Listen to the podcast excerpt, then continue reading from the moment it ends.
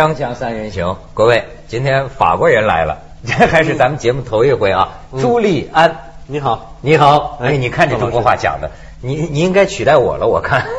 啊，可以呀，这这个他已经取代我们这行了，他在这个国内多家电台、电视台当脱口秀的主持人。也也也学相声的，也也也学，没错，跟丁老师学相声。对对对对对。哎，你说说你的那个本姓姓什么？叫 Good Good 话 Good 话，这个免你一点痛苦。呃，Good 话 Good 话，一千年前就有了这个姓。呃，应该不止吧，但是就是一千年前左右吧，有一个国王就姓这个。哎呦，你看，你放心，你姓窦，两千年前就有了。不，就说明人朱利安也是源远流长。嗯，哎，但是今天呢，这个法国人来了，我发现徐老师就找到一个跟你们法国人有点关系的新闻。哦，哎，这可以让你评论评论。好，徐老师给我们讲讲是怎么回事。在网上看到的嘛，就常有这样的新闻，说有几个法国人去游泳，然后。呃呃，那地方不准游泳，因为有照片嘛，网上传的。就过去不是老说中国人是叫北京话叫什么绑绑爷，绑爷啊，对对对，板爷，整天光膀在街上晃悠。你看现在法国人法绑在千岛湖，就是他们这个事件呢，就是说千岛湖不准游泳，这几个人呢脱光 也没脱光，就光膀子游泳，适当的留了点。呃，对你再看下边，嗯，然后呢，有人这管理员。就是威胁让他们上来，到他们不肯上来呢，管理管理员最后拿石头说：“你们上来不上来砸你们了！”上来还吵架，然后再看下边，哎，不但吵架，而且还抱着中国妞要 kiss，是吧？呃，搞得搞得群情激愤。对，然后再看这下边，你看你看中国人民不干了，就群情激愤。还有他们逃买门票，嗯，哎，想不买门票，后来被抓住，有几个就买了，有几个逃掉了，就这么一个事件。区区小事不足挂齿啊！哎，那你说你看见几个法国人呃出现在中国的这个新闻上，哎，被这样的一种评论，我你你的心情是什么？我没心情，你没心没心我为什么要有心情啊？嗯，但是呢，这又让我想起一件事儿，就是说，当比如说呃，有时候我们谈到一些中国啊，在外面。啊，比如说国外有一个什么新闻，中国的游客怎么样怎么样啊？中国是包括现在中国的食品在外面受受争议，对不对？那么当有这种事情发生的时候，其实人间媒体只不过是进行了一个媒体最基本的责任在哪儿呢？我说了有某某事发生，这事是由什么什么人引起的，完了。但是呢，这时候恰好这什么人呢？哎，有中国两个字。这边我发现好多人啊，嗯，可能。哪都一样吧，总有好多人他有那种民族情绪，所以你觉得这种民族主义情绪是有点偏激，不必要？我觉得人与人之间的事儿，为什么非得把民族扯在当中呢？你在中国生活有没有被惹惹火了的时候，生气了的时候，觉得受或者受受受侵犯？呃，有一些啊，上回嗯嗯，就我很少想起具体例子，但是我上上回有上回我在昆明。坐飞机转飞机，然后呢，我就去办票。嗯，结果呢，办票过程中呢，啊，发生了两件事让我比较生气。第一呢，就是我要一个那个那叫什么，就是那个安全过道那个安全出口那个不是安全条，安全条没有那个那个那个安全出出口的那个安全出口那个位置常要，因为这个位置比较宽一点。对，他这我腿长嘛。然后呢？我还提了要求，我说不但要这个安全过道，我还要靠窗户。然后呢，他就跟我说：“对不起，先生，我知道您这中文很好，但是外国人不允许坐在那儿。”啊？然后我当时是坐外国人有恐怖分子嫌疑，对，当时坐什么航空公司 忘了。然后。他说那个我我说没有这样的规定吧？他说这就是航空公司规定。我说这家航空公司我老坐，没有这样的规定。是。他说不是，就是我们机场规定，然后就说，他就觉得其实因为他们一般就是那些安全的这个这个提示什么，它都是双文的嘛，也有英文的提示，有什么不好？所以这是非常不不对的。后来就是后面有一个有一个老头子。嗯，那个在在那儿，这个非得就是恨不得就是把我推在一边，我还没办完事儿呢，然后他就那个手都已经在我的手旁边，就给把自己跳给那个。耽误了太多的时间了。我也当时我才刚到那儿，然后我说先生对不起，这有一条黄线，请您站在那那那条后面。他很生气，我我影响你了吗？我我我做我做什么了吗？我说对啊，你有点不尊重我吧？嗯嗯，给每个人一个生存的空间吧。这黄线就是咱界限。对呀、然后后来就是他他就不停的，我就我就让他到后面去，然后他还是一直在那个一直在旁边嗯，坐着。哎呦，这是对对，中国人因为尊老有个习惯，一般年纪大的人呢，他觉得年轻人应该让他。没有人跟老人说自己的权利的问题。当时就这这两件事加在一起，嗯，刚刚发生的事真是。那你看，我想跟你聊聊最近的新闻，嗯比如说像这中国人、外国人之间的印象，嗯还真的你说最近，比如说这个欧洲。呃，就说中国食品有问题，中国的是这也有问题，呃，包括美国也是这样。然后呢，我发现中国也挺狠的，说美国进口我们的食品里有砒霜，而且呢，就是说这个我们百分之九十九按批次算，出口到欧洲的食品都没问题，他查出来的按这个概率啊是很小的，比其他国家输入这个外国的都小。嗯我想知道一下，真正在民间呢，比如说在你的家乡哈，他们对中国食品放心吗？一般买菜啊或者买中国的吃的，我觉得没概念，很少有中国没概念，他不会吃中国食品他们。都是中国鞋了，中国的对对对。玩具了什么啊。哦食品很少的。中国的东西还是相对少一点，可能内衣是最多的。对内衣。说实话，嗯。我在哪儿看见报道说，全球的百分之七十的内衣都在浙江省做，啊，百百百分之五十的鞋是中国做的，对吧？在全世界的一半的鞋是中国在国做的。福建肯定是。哎呦，那全世界妇他挤到了感谢咱们。你刚才那个新闻啊，其实我觉得两面，他们国外那个是妖魔化，我觉得是美国啊，现在打贸易战。嗯他把这个东西其实全世界都有，但是这个这个没办法嘛，每个商人都都要赚钱到中国去。现在没有一家美国公司不在中国开厂，大的公司，所以他控制不住。但是中国人自己这个反驳的那个那个语气呢，那鲁迅以前早讲过，那一点都站不住脚，就是啊，美国也有苍蝇啊，美国也有老鼠，好像余下来我们就没问题了，对不对？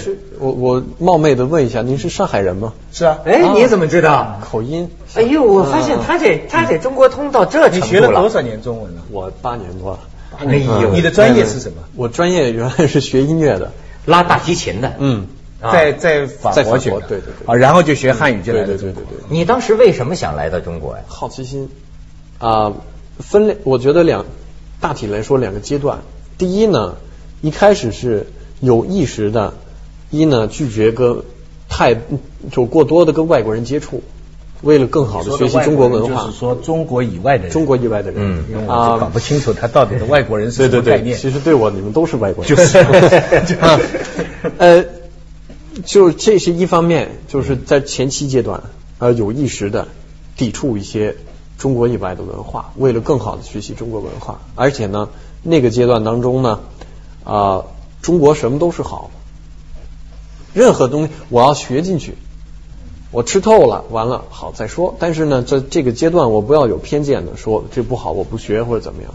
很多但是呢就在就接近美国文化，就在这个阶段。现在后来呢，就是可能也是思念家乡或者怎么样啊，渐渐的，现在应该还处在这个阶段当中，只不过心里比较平衡，因为没有哪儿是完美的，有一些方面还会觉得，哎呀，就这件事儿啊，这要在法国就好了，或者这要在美国就好了，或者怎么样，就觉得嗯，这中国还得提高。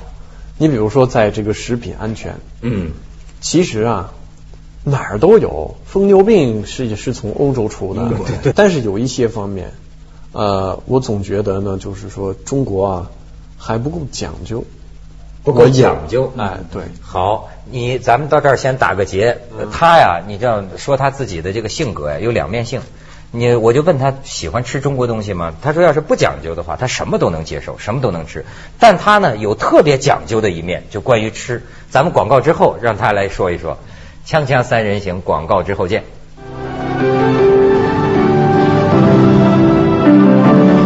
好，朱利安讲讲你的讲究。我的讲究，嗯，是这样啊，就是我们既然提到食品了，就可以举这样的例子。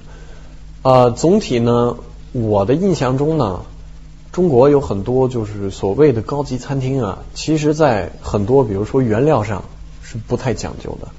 嗯。他再讲究也没有讲究到那个份儿上，就他会把菜整个就给你做到啊，所谓的就是皇家的怎么样怎么样啊，什么满汉全席呀、或者怎么样，不管怎么样，越那些越不能啊，越那些越不能相信。但是呢，就是就算这个也好，或者其他真正的就是啊公认的，比如说，哎呦那家做的哎不错，但是呢，我从来就没有发现那那几那些餐厅真正在所有的原料上，它都要用最好的。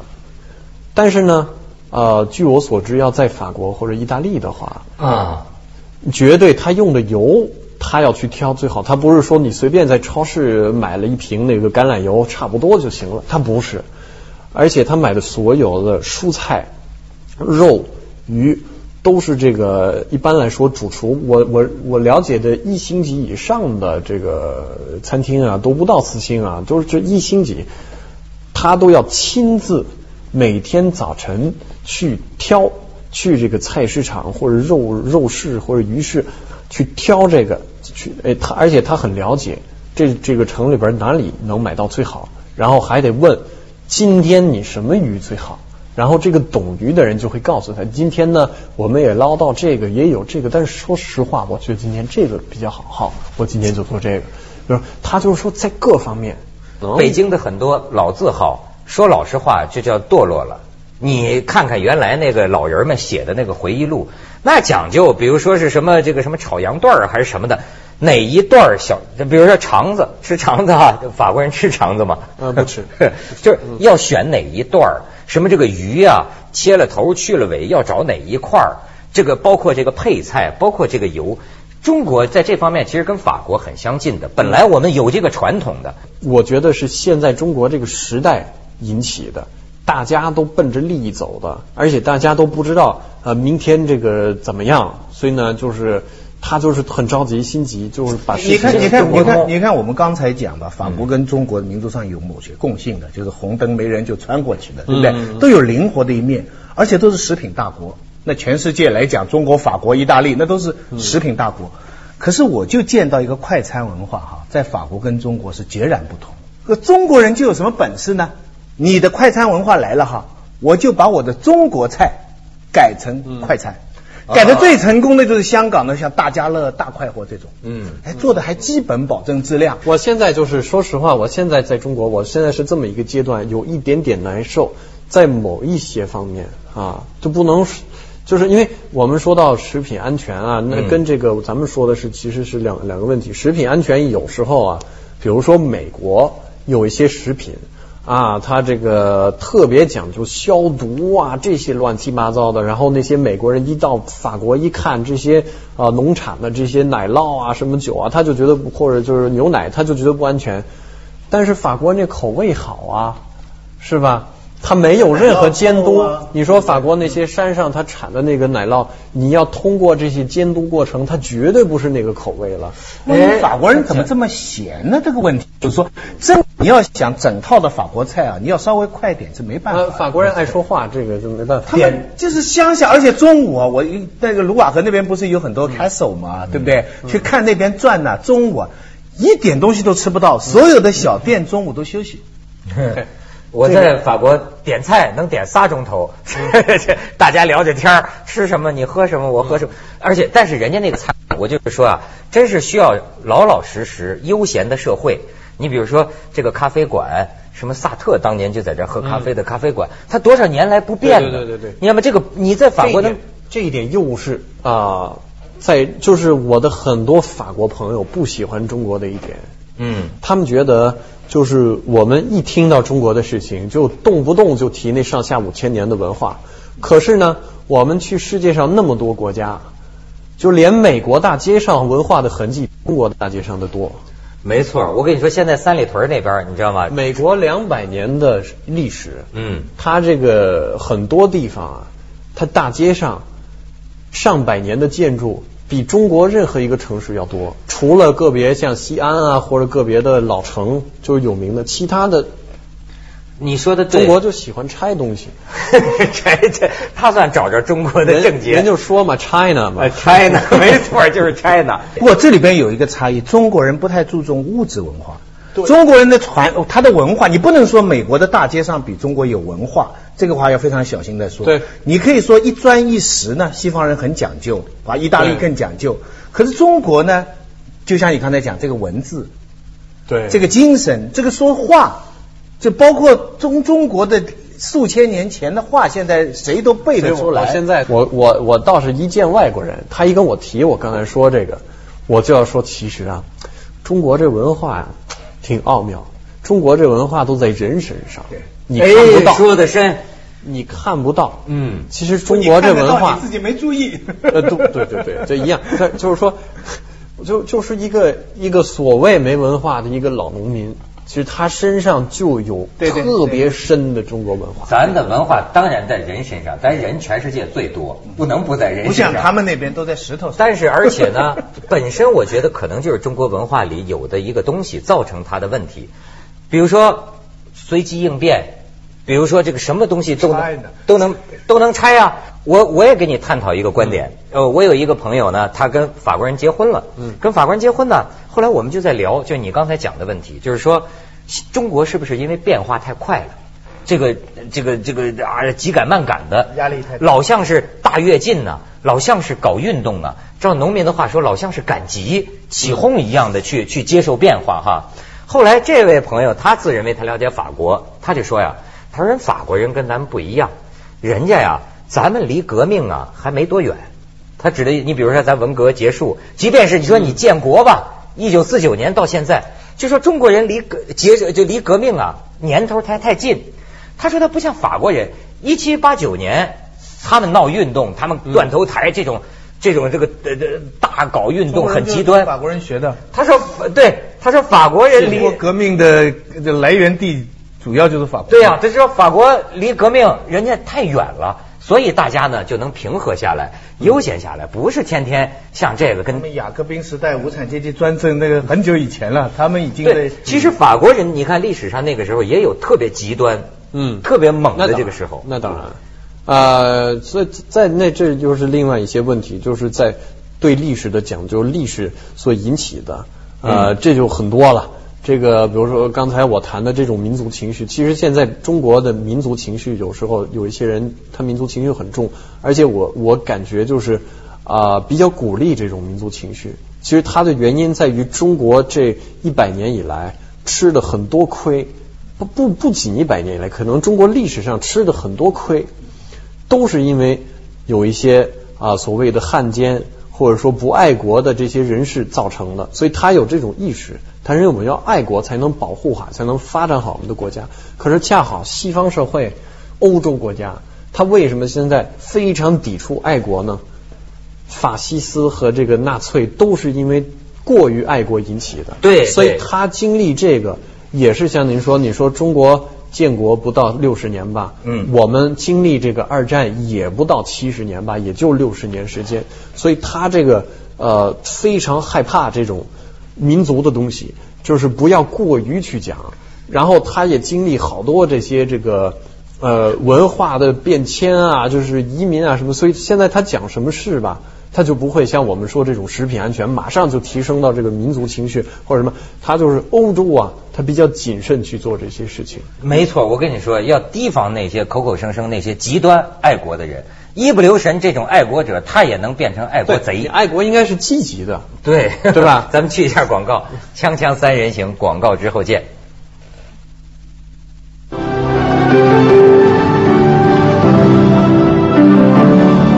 哎，这朱丽安讲的非常好。你既然是讲到爱国啊，嗯我还有一个请教你，就是就跟你们法国有关，你你方便不方便回答这种问题？比如说，像我听到的一些议论，呃，当德国侵略法国的时候，法国选择了投降。嗯我听到的说，就是人家法国人不把这个国家呀这些东西太看重，人家觉得我们的卢浮宫是永恒的，文化是永恒的，战争的胜负是嗯一时的，是不是真的是这样？我我觉得不是。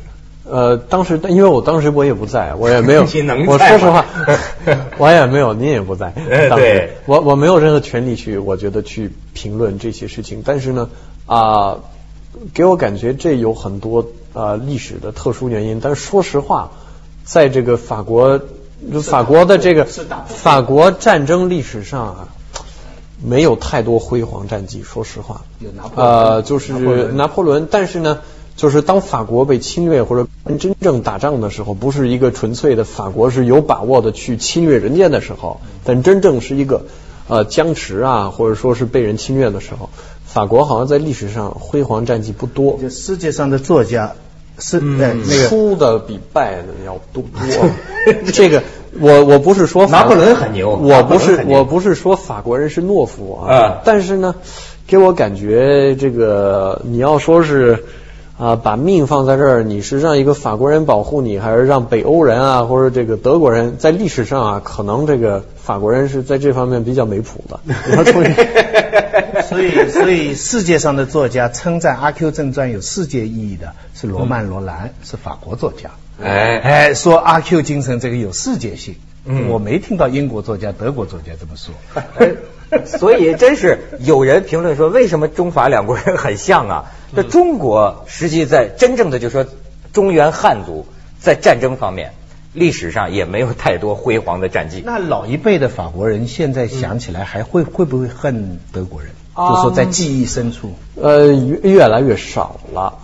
但是呢，倒是呃，我觉得老一辈的人呢，我觉得现在六十以上的这些人呢，呃，爱国就是极其爱国的人还是很多，包括我父亲在内。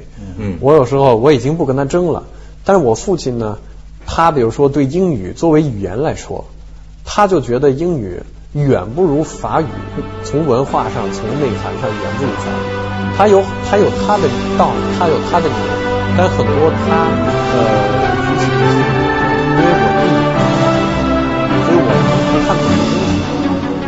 也比他好多了。那所以我就会觉得他说这个就完全是不了解的觉